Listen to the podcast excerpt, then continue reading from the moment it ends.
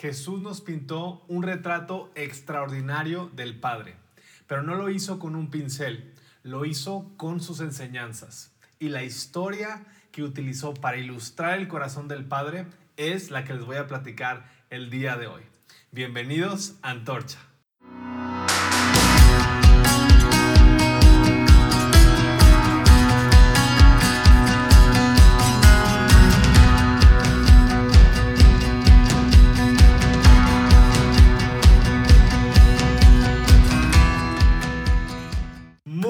Bienvenidos a Antorcha. Felicidades a todos los papás. Hoy los celebramos, los queremos y qué mejor manera que poder celebrar conociendo todavía más a nuestro Padre Celestial. Así que vamos a arrancar. Como lo hemos platicado en los últimos videos, la relación más importante fue modelada por Jesús en conexión directa con Dios, como el Hijo y como el Padre. Y si en algo se esforzó Jesús, fue en, podernos, en poder enseñarnos a nosotros y también enseñar a los, a los discípulos en poder conectar con Dios como este Padre, en un nivel de intimidad y de conexión constante y directa. Ahora, seguramente es muy común que eh, tenemos esta idea de Dios como este ser distante, inalcanzable, sentado en un trono, dictando y esperando a podernos echar en cara todo lo mal que hemos hecho, lo mal que nos hemos portado. Pero no, la verdad es que no es así.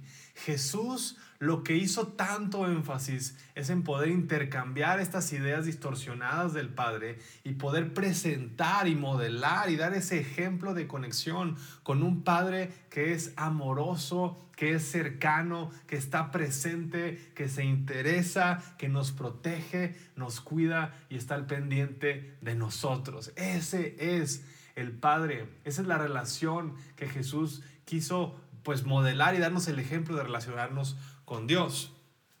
Ahora, estamos conscientes que la gran mayoría no tuvo un padre presente o no tuvo un buen ejemplo de, un padre activo y amoroso, ¿no? O inclusive hay muchas personas que ni siquiera pudieron tener una figura paterna en sus vidas. O puede ser el caso de algunas mamás solteras que tienen esa ausencia de esa figura. Bueno, el día de hoy estoy seguro que vamos a poder encontrar tesoros que nos van a ayudar a, descubrir esta parte de Dios como nuestro Padre. Así que te invito a que pongamos mucha atención. Si estás en un grupo en casa, saca esa hoja de papel, saca tu pluma. Vamos a arrancar con el mensaje de hoy, ¿va? Bueno, eh, una de las parábolas, una de las historias más famosas, si no es que la más famosa de Jesús, la encontramos en Lucas 15 del 11 al 32 y es la parábola del hijo pródigo. Y esta es la historia que Jesús utilizó para poder ilustrar de una manera, para mi gusto, magistral el corazón del Padre. Y la historia habla de un padre que tiene dos hijos. El menor de ellos decide que quiere tener su herencia en este momento y llega con el papá y le dice, dame mi herencia, dame lo que, lo que me pertenece porque quiero irme a vivir fuera. El padre, sorprendido, pues le da lo que le corresponde y este joven parte a una ciudad lejana, dice la Biblia, pero ahí empieza a tomar malas decisiones. Dice la palabra que empieza a vivir una vida desenfrenada. ¿Qué significaría para ti vivir una vida desenfrenada hoy? Pero este, este hombre empieza a vivir una vida desenfrenada, empieza a malgastar el dinero y ¿qué crees? Viene una crisis en toda la ciudad, en toda la región, parecido a lo que tú y yo acabamos de experimentar con la pandemia, ¿no? Y entonces, pues, pierde todo su dinero y tiene que buscar un trabajo con un hombre, con una agrícola, para que le pueda dar chamba, que le pueda dar trabajo alimentando a los cerdos toca este punto tan bajo donde dice, está dándole de comer a los cerdos y se le antoja la comida de los cerdos. Y empieza a reflexionar y como que entra en cuenta que pues esto no es, esto no es lo que él pensó, esta idea que él tenía, pues no, no le salió bien. Y, y empieza a reflexionar y dice, he pecado contra el cielo y contra mi Padre, necesito regresar. Seguramente los jornaleros que trabajan con mi papá viven mejor y comen mejor. Es tiempo de regresar. No puedo seguir así. dice la historia que el joven regresa a su casa y viene avergonzado, viene pensando qué le va a decir al papá, cómo lo va a encontrar, lo van a regañar, lo van a aceptar, ¿no? Y dice la palabra y me encanta, porque cuando va regresando, dice que el padre lo ve a la distancia y lleno de amor y compasión, corre hacia él con sus brazos abiertos y lo abraza y lo besa. Y entonces les dice a sus trabajadores, eh, eh, este, traigan eh, nuevos vestidos, traigan nueva ropa, traigan sandalias nuevas, traigan un anillo. El hijo arrepentido le dice, papá, he pecado contra el cielo y contra ti. Y yo creo que el papá estaba tan emocionado que el hijo había regresado, que, que no escuchó esas palabras, ya sabía que el hijo estaba arrepentido, ya sabía que, él ya venía buscando otra vez regresar a la casa del Padre, encontrar refugio, encontrar ese abrazo. Y el Padre no lo critica, el Padre no lo juzgó, el Padre no veo ni le preguntó dónde andaba, qué hizo, dónde está el dinero, no lo regañó, no lo castigó, por el contrario, lo abrazó, lo besó.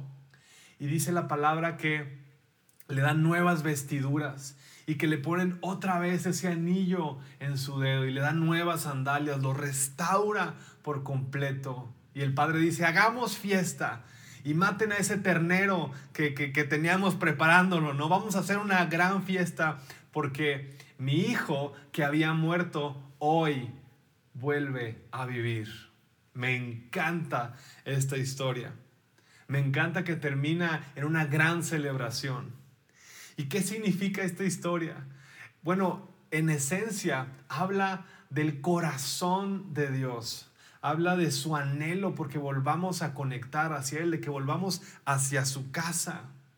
Porque más allá de las riquezas que podamos encontrar, lo que encontramos en el Padre es la vida. Cuando regresamos al Padre, regresamos a la vida, nos volvemos a conectar con la vida. ¿Qué significa conectar con la vida para ti? Encontrar otra vez este propósito, el brillo en tus ojos, el aliento en tus pulmones, el ánimo de poder experimentar un día más con ganas, con esperanza, con expectativa alta de lo que pueda suceder, con ganas de vivir y poder cumplir el propósito por el cual fuimos diseñados. Y me encanta porque vemos cómo estas características, ¿no? La túnica, el anillo, las sandalias, y esto, la túnica, por ejemplo, representa eh, el, que, que, se cubre, que lo protege. Imagínate nada más esas vestiduras, la historia que pudieran platicar.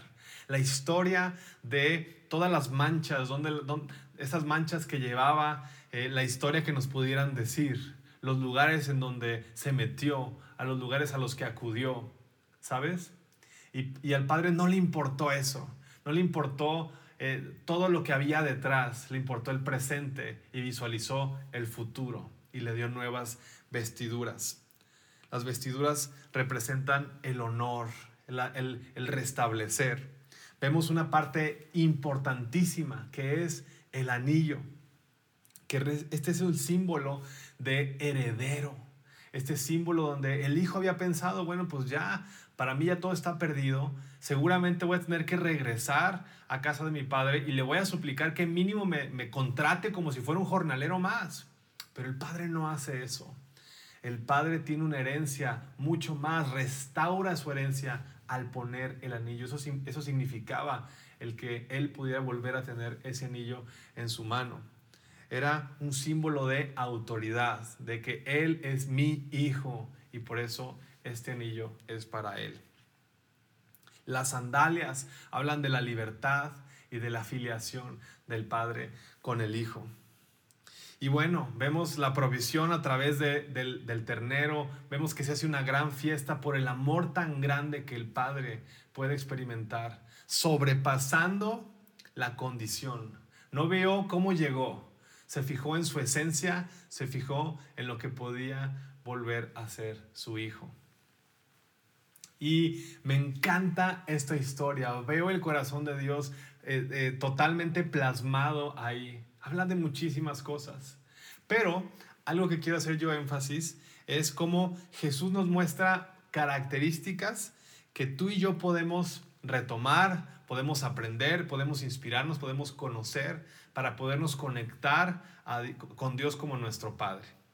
Si tú eres papá, estoy seguro que estas cinco características nos va a llevar a, a, poner una aspiración de cómo podemos mejorar en nuestra paternidad, que es un gran reto y que yo lo experimento todos los días.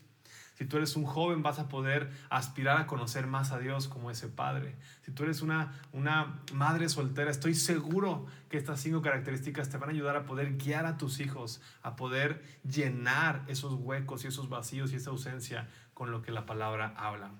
Así que cinco características.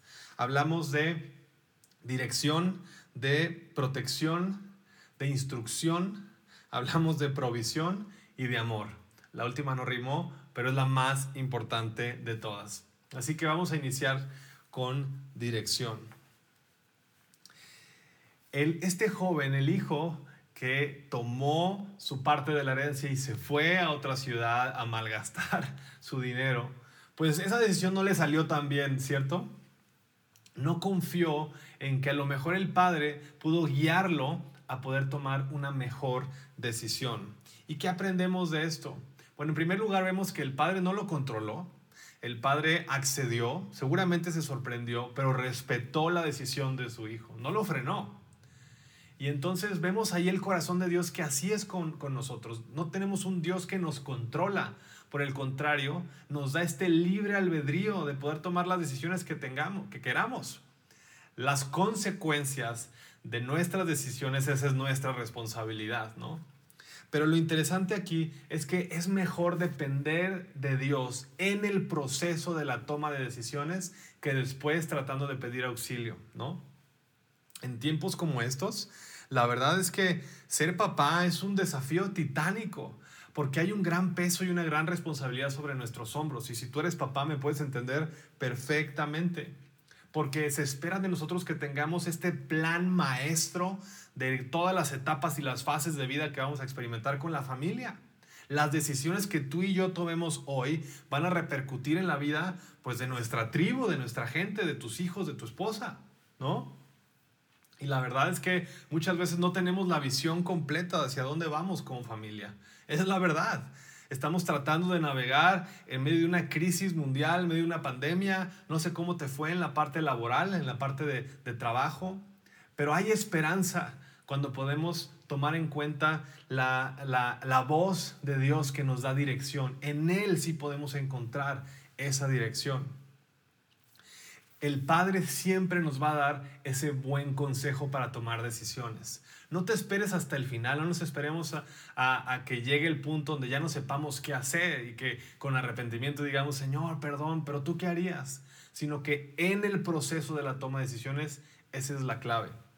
En el Salmo 32, 8 dice lo siguiente, el Señor dice, te guiaré por el mejor sendero para tu vida, te aconsejaré y velaré por ti. ¡Qué maravilla! que está allí Él para aconsejarnos en la toma de decisiones. Recuerdo una vez que me llevé a un grupo de jóvenes a subir el Nevado de Colima. Es una montaña que está cerca de aquí, es la más alta que tenemos cerquita. Y entonces, pues yo iba liderando el camino y hay muchos caminos para poder llegar a la punta. Se me, se me ocurrió tomar uno que nunca había caminado. Sí, lo acepto, mala decisión. ¿Y qué? Pues era mi responsabilidad la vida de los demás, eh, eh, el cansancio de los demás. Y la verdad es que ahí aprendí a que, eh, a que la responsabilidad que hay de nuestros, en nuestros hombros a, a poder llevar algún destino, a cumplir una meta, es muy grande. No lo podemos tomar a la ligera y tenemos que tomar en cuenta en el proceso a Dios para poder tomar una decisión asertiva. Dos, la protección. ¿qué padre no daría la vida por sus hijos? Yo les puedo decir que son incontables las veces que yo me he tenido que convertir en un escudo humano para proteger a mis tres chiquitines. Si es eh, poniéndome enfrente de ellos para cuidarlos en una fiesta infantil. En México se utilizan mucho las piñatas. Imagínense un niño con un palo que le pega a, un, a una figura de cartón y lo destrozan a palazos. La emoción los lleva a que explota la piñata, caen los dulces y todos se abalanzan sobre los dulces para poderlos tener. Y el niño que no suelta el palo le sigue pegando. Entonces tienes que entrar tú a proteger a tus chiquillos para que no les peguen un palazo con la, en las fiestas infantiles. O eh, cada vez que vamos en la calle y le tomo la mano a mi hijo por si viene algún automóvil. O en la lluvia los protejo para que no se mojen. O los abrazo cuando tienen frío. O estoy presente cuando tienen temor y estoy con ellos para, para, para darles esta protección o los cuido cuando viene una ola grande y ellos saben que me, me abrazan y se, se agarran de mí sabiendo que pues yo los puedo sostener y que los puedo cuidar. Es una gran responsabilidad también. ¿Y qué pasa cuando experimentamos la protección de Dios? Pues obviamente nos da confianza, nos da paz, nos da seguridad, tenemos la plena certeza de que podemos dormir tranquilos porque hay alguien que está como nuestro guardaespaldas, como nuestro escudo, cuidándonos y protegiendo. Me encanta el Salmo 18.2 que dice, el Señor es mi roca, mi fortaleza y mi salvador. Mi Dios es mi roca, en quien encuentro protección. Él es mi escudo, el poder que me salva en mi lugar seguro. Salmo 18.2. 3. La instrucción. Me lo enseñó mi papá. Estas palabras, escucharlas en los oídos de un padre, ¿qué te puedo decir? Nos llenan de orgullo, nos inflan el pecho, nos sentimos el super papá. ¿A qué papá no le gusta ver que lo que le enseñó a su hijo lo pone en práctica y lo hace? La verdad es que es increíble. Y estamos en una etapa de grandes desafíos. O sea, el papá moderno se está enfrentando a muchas circunstancias al mismo tiempo. Estamos una vez más en medio de una pandemia mundial en donde no sé tú, pero nosotros decidimos hacer escuela en casa. Y entonces nos toca la responsabilidad de poder instruir a nuestros hijos. Y para nosotros puede ser algo nuevo, puede ser algo distinto. Le podemos tener miedo porque pues no estamos preparados para eso. Nadie nos enseñó para hacer eso. Pero tenemos que capacitarnos en el momento, ¿cierto? Y es un reto el poderte convertir en ese instructor, en ese maestro de tus hijos, porque seguramente los enseñamos en el camino a ciertas cosas de la vida, pero también la parte y la estafeta de poder, no la estafeta, la antorcha de poder instruirlos a conocer más a Dios, a amar a Dios, a amar su palabra, es algo que no estamos acostumbrados a hacer. Y sin embargo, eh, Dios nos muestra cómo Él es nuestro nuestro instructor. Él nos lleva a instruirnos, a capacitarnos y nos llama a capacitar, a instruir a nuestras generaciones. Dice en, el, Deuteronomio 11, del 18 al 19. Por tanto, comprométete de todo corazón a cumplir esas palabras que te doy. Está hablándole Dios a, a los papás. Átalas a tus manos y llévalas sobre la frente para recordarlas. Está hablando de la ley Enséñaselas a tus hijos, habla de ellas en tus conversaciones, cuando estés en tu casa y cuando vayas por el camino, eh, cuando te acuestes y cuando te levantes. No nada más es la responsabilidad de poder instruir a tus hijos, sino también está hablando de una dinámica activa de interacción constante con ellos, donde hay momentos, más que momentos de, eh, más, más que cantidad, son momentos de calidad. Hace poquito de hecho, hace dos días tuve un tiempo extraordinario con mi hijo Luca. Tiene cuatro años. Y me lo llevé al bosque. Y estaba lloviendo, entonces traía su impermeable, estaba emocionadísimo, traía unas botas que, con las que se podía meter a los charcos. Imagínense nada más. Entonces ahí va, ahí voy yo como papá, llevándole, diciéndole, vamos a la aventura y vamos a encontrar las piedras y a ver si nos encontramos un oso. No hay osos, pero bueno, la imaginación se vale. Y entonces íbamos caminando bueno, les quiero decir que yo creo que duró la aventura 40 minutos. Pero el resultado de esos 40 minutos duraron días de emoción, de felicidad, Vi cómo yo llené ese tanque eh, y cómo se emocionó de estar en contacto con la naturaleza, pero aparte que venía con el papá y eso no sabes lo que provoca en nuestros hijos. El tiempo de calidad, la instrucción, el poder invertir en ellos, el poder tener esta dinámica constante, activa. Es una inversión, no es una pérdida de tiempo, papás. Eh, tus hijos, el tiempo con tus hijos es la mejor inversión que tú puedes tener. Y obviamente el tiempo que tú tengas con Dios, invirtiendo con Dios, el tiempo que tú lo busques a Él más es la mejor inversión. No es una pérdida de tiempo. Estás invirtiendo en conocer al Padre que tienes en el cielo. ¿Ok?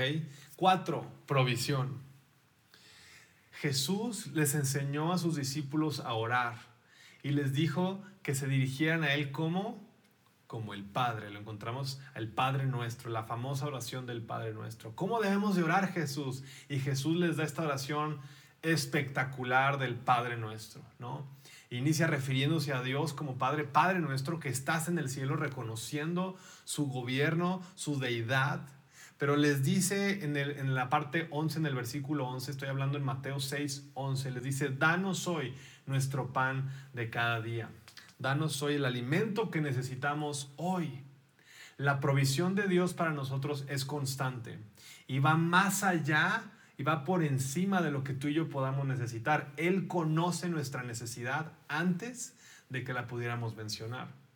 Y no es que nos vayamos a sentar y no hacer nada y no trabajar y esperar a que Dios nos mantenga. No, sino es que Dios va a estar al pendiente y nos va a ir abriendo puertas para poder tener los resultados que tú y yo necesitamos y poder ser este proveedor también para nuestra familia. Y más en estos tiempos, si tú te dejaste sin empleo o si tu economía se ha visto afectada, confía en, en Dios como tu proveedor. Confiar en Dios como tu proveedor es pedirle a Él que te guíe, que te mueva, que te abra puertas, que te contacte, que te lleve a poder tener creatividad y poder tener la inteligencia y la sabiduría para que los negocios o la industria en la que tú te encuentres pueda dar fruto y Él te va a respaldar. Él es nuestro proveedor. Y a lo mejor me estoy enfocando en la parte económica, pero también es el proveedor en la parte emocional, en la parte de, de, llenar ese vacío y esa ausencia que nos dejó muchas veces nuestro Padre en la tierra. Él suplirá nuestras necesidades.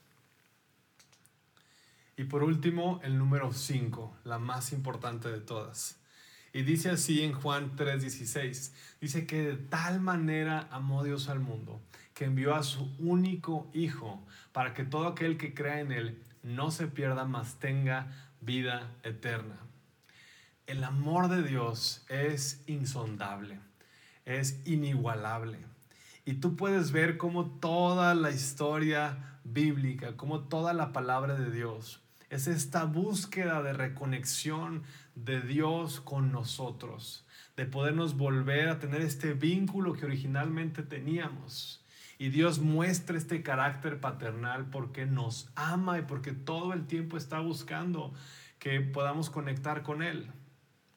No hay nada que a mí me encante más que ver cómo mis hijos se deleitan conmigo. Estoy asombrado cada vez que hacen algo, así recorten algo o así ya puedan ir al baño solitos, o ya hagan un dibujo, o ya se puedan bajar de la cama, o ya puedan tomar el tenedor todo el tiempo. Soy como este, eh, soy su, su, camarógrafo estrella y todo el tiempo estoy grabando todo lo que hacen y les tomo fotografías porque estoy asombrado y maravillado por todo lo que hacen.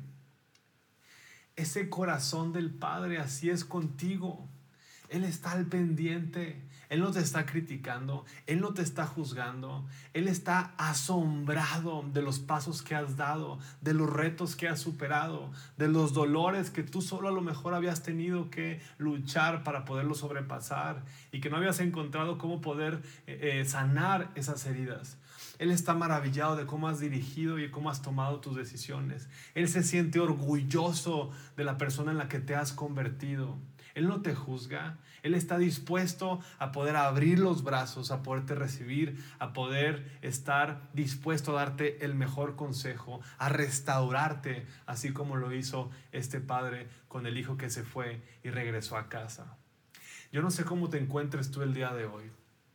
Tú seas padre, tú seas hijo, seas una madre soltera, pero si tú te sientes como este hijo lejano, alejado de Dios, esta es una invitación para que tú puedas reconectar con el Padre y puedas encontrar en Él ese corazón que no te va a juzgar, que está con esas ganas de poderte ver y hacer una gran fiesta. Porque si antes caminábamos muertos, o sea, nuestro espíritu estaba muerto, estábamos caminando en vida, pero nuestro espíritu estaba muerto. Él quiere volver, que volvamos a su casa, volver a su hogar para darnos vida, para encontrar la vida en Él y poder experimentar al mejor papá que podíamos imaginarnos, a Dios Todopoderoso, el Creador de todas las cosas. Él quiere hoy volver a reconectar contigo y quiere modelar y quiere poder dar ese ejemplo para que nosotros hoy en día podamos duplicar quién es Él con nuestra generación, para que podamos ser este, esta generación de padres que aman, que cuidan, que protegen, que inspiran, que son roca, que son una plataforma para poder llevar a esta generación al camino y al propósito que Dios tiene para sus vidas. Así que, para cerrar, si en algo podemos concluir hoy, es, estamos seguros que Dios es un Padre que nos ama.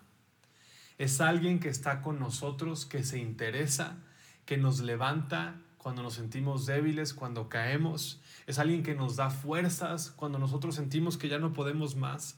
Es alguien que nos protege en medio del peligro. Es un Padre que nos da claridad en medio de la confusión.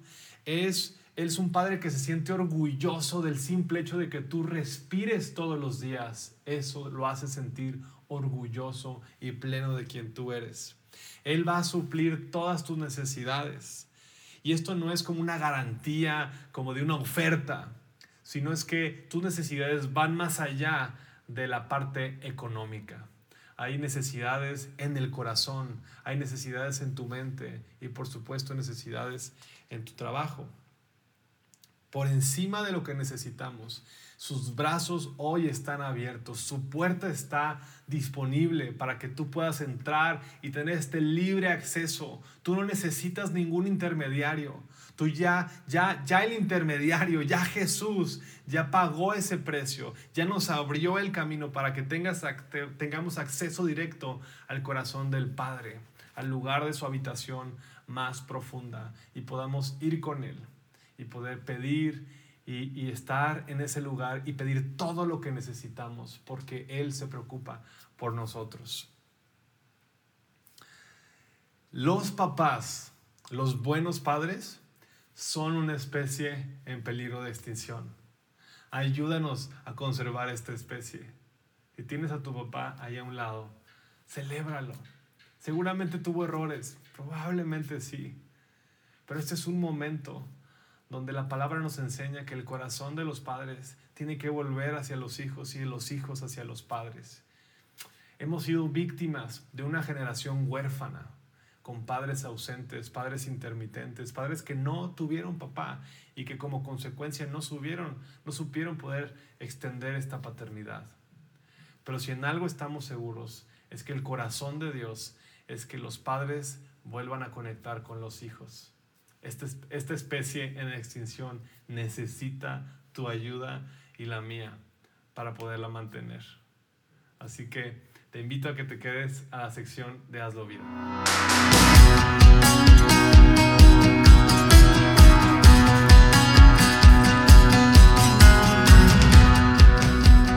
Bienvenidos a esta sección de Hazlo Vida donde queremos eh, ayudarte a interiorizar el mensaje que acabamos de escuchar a través de preguntas o de reflexiones.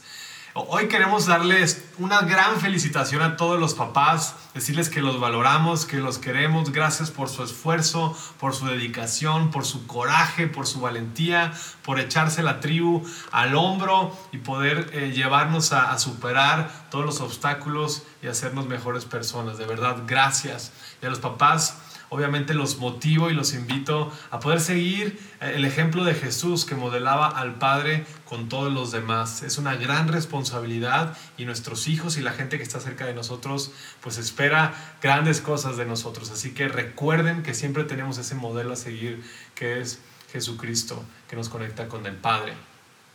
También sabemos que muchos de ustedes eh, tienen esta ausencia y es una fecha que no es tan agradable y por esa razón creemos que es muy importante que tú puedas experimentar restauración. Te invitamos a que hagas una lista en la que tú puedas escribir todas esas, esas heridas que tú tuviste y que puedas perdonar a tu padre, esa ausencia paternal que tú, que tú experimentaste y que puedas hacer ese intercambio de todo lo que recibiste, todo lo negativo y que puedas aceptar quién es Dios como tu Padre y que puedas tomar eso para tu vida. Y número dos, queremos hoy orar por todos ustedes para que el amor del Padre sea revelado. No tienes que hacer nada. Si tú quieres cerrar tus ojos, lo puedes hacer. Yo voy a orar por ti. Padre, te doy gracias por todos aquellos que hoy necesitan ese abrazo, necesitan conocerte como ese Padre, necesitan eh, poder llenar esa ausencia. Declaro que tú hoy vas a tocarlos, los abrazas, los llenas de tu amor y ellos pueden experimentar ese consuelo de un Padre que es perfecto y ese eres tú. Te doy gracias en el nombre de Jesús. Amén. Bueno, la verdad es que los queremos muchísimo. Esperamos que les damos gracias porque han estado compartiendo este contenido. Ayúdanos a que siga eh, creciendo esta comunidad antorcha. Suscríbete a nuestras redes sociales, eh, dale like a este video, eh, suscríbete a nuestro canal. Nos vemos el siguiente sábado.